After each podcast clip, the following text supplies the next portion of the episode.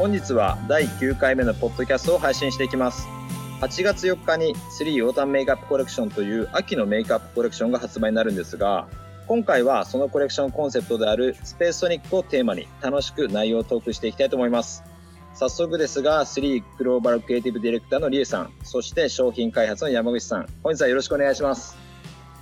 こんにちは、こんばんは。こんにちは、こんばんは。よろしくお願いします。よろしくお願いします。お願いします。はい。ではですね、あの、本日、スペースソニックのテーマで話していきたいと思うんですけども、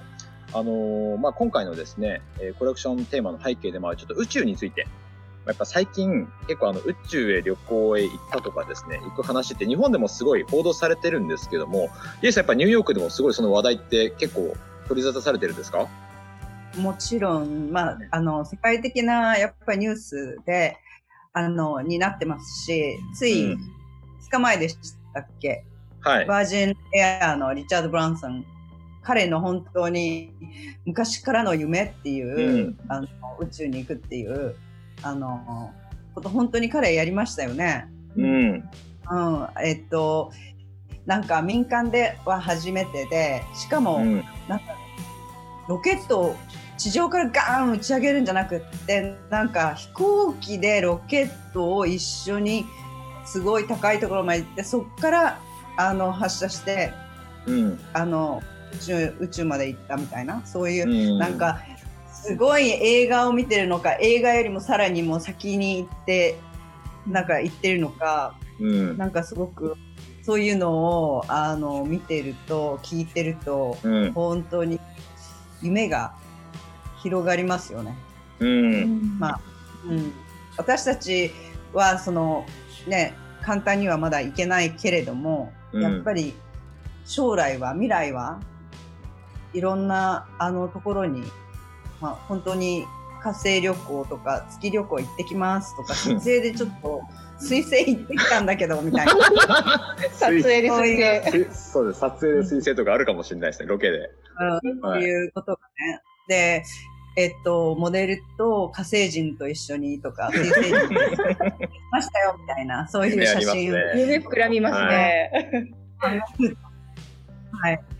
そうなんですけど、あの、まあ、私たちはこういう目に見えないとか、そういう見えないパワーとか、その自然の中のすごく大きな、うん、あの、ものっていうのを、まあ、スリーとして、本当にあの、捉えていきたいなと思ってるんです。あの、はい、とてもまあビジョンとしてはユニークなことなんですけれども、やっぱりこれもフューチャーだと思っています。で、フューチャーって今からちょっと過ぎるとフューチャーになっていくので、それが遠いフューチャーだろうが、近いフューチャーだろうが、うん、やっぱりそこにはたくさんのやっぱり夢が、希望が、うん、あのビジョンが詰まっているので、私たち3はそこをなんかこう、えっと、いろんな形で、えーと、クリエイティブに、うん。えーと、ビューティーとつなげてそこから、そのビューティーだけにこだわるんじゃなくってなんかそういうあのパワーとか自然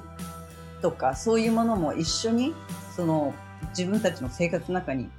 取り入れるそんなビジョンをあのなんか持とうよっていう感じでどんどんあの発信していきたいと思っているので、うん、だからまああのコレクションでも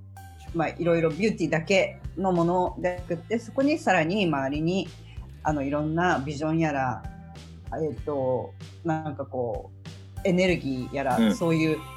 目に見えないものとか感情みたいなものも一緒につけて、えーと、表現あの、うん、どんどんしていきたいと思っているのでまあこれはまあ、その中の一つっていうことで理解していただければいいかなと思います。はい。なんかそういう今までも知らなかったこと想像でしか知らなかったことを、うん、現実に見えてきたりすると、うん、やっぱすごくワクワクするし、うん、なんか本当になんか10年後月に立ってるかもとか思いますよね。なんかそういう夢を忘れないとか、なんかそういうことを思い描きながら何かこう自分のパワーに変えていくとか、うん、そういうなんかマインドの持ち方ってすごくいいなって思いましたね。うん、なんかあの僕もすごいこう今何でもある世の中というか正直 iPhone、携帯で調べれば何でも出てきたりすると思うんですけど、宇宙とか、そういう深海とかなんかまだ見ぬ世界みたいなやつっていうのは、本当にワクワクするというか、なんか何があるんだろうってリアルに結構やっぱり思うことができるっていう、そういったこう場所って本当すごい大事ですごい楽しいですよね、考えるだけで。うん。なんでそういったことはあの本当に僕もこれからすごい楽しみなんですけど、なんか宇宙のそういったこういろんな広がり、あの、これからいろんな広がりを持った多分活動ってどんどんこう人ってしていくと思うんですけど、結構近場のとこで、あの、そういえばなんですけど、リエさん、あの、山口さん、ちょっと前なんですけど、あの、5月26日にスーパームーンってちょうどあったんですけど、それって見れました？リーさんどう、どうです？私すごい意識して見たかったんですけど、もう、はい、雨ざんざん、なんだ。雨。多分、うん、雨だったと思います。で、見れなかったねっていう、うん、そういう。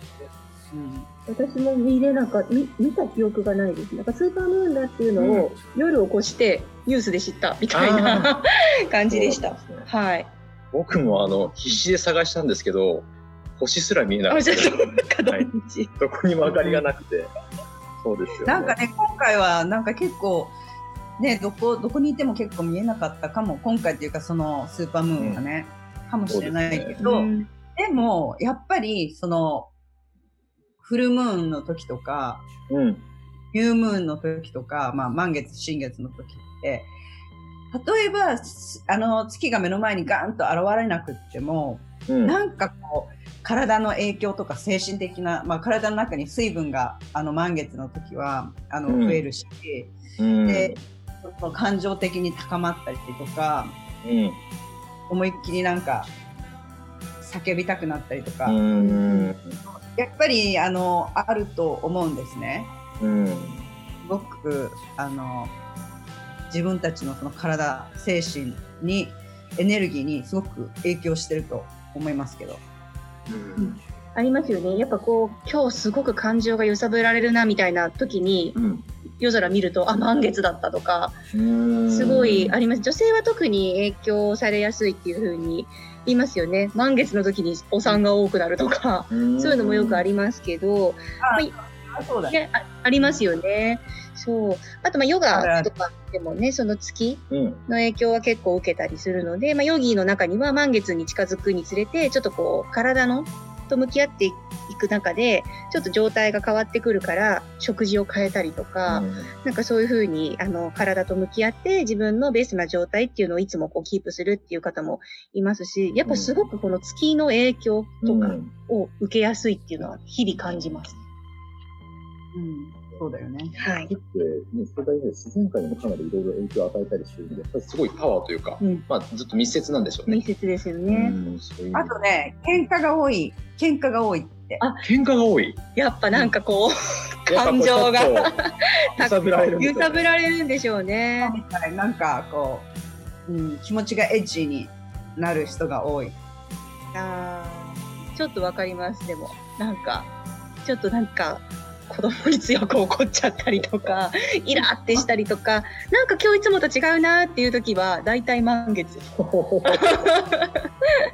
はい敏感な人はねすごく敏感に感じますよねうそうですよね、うん、うん、それぐらい面白い、うん、なんかすごいこう宇宙とね、こう月っていろいろ本当にこう関係性としてもすごい本当面白いのと、なんか改めてこう考えさせられるなと思うんですけど、今回ですね、ちょっとこの、ここでちょっとトークセッション終わりにちょっとしまして、次回はね、あの、リエさんの故郷とかですね、コレクションの、まあ、アイテムなんかにもこう触れながらね、お話ししていきたいと思いますので、また皆さん次回よろしくお願いします。よろしくお願いします。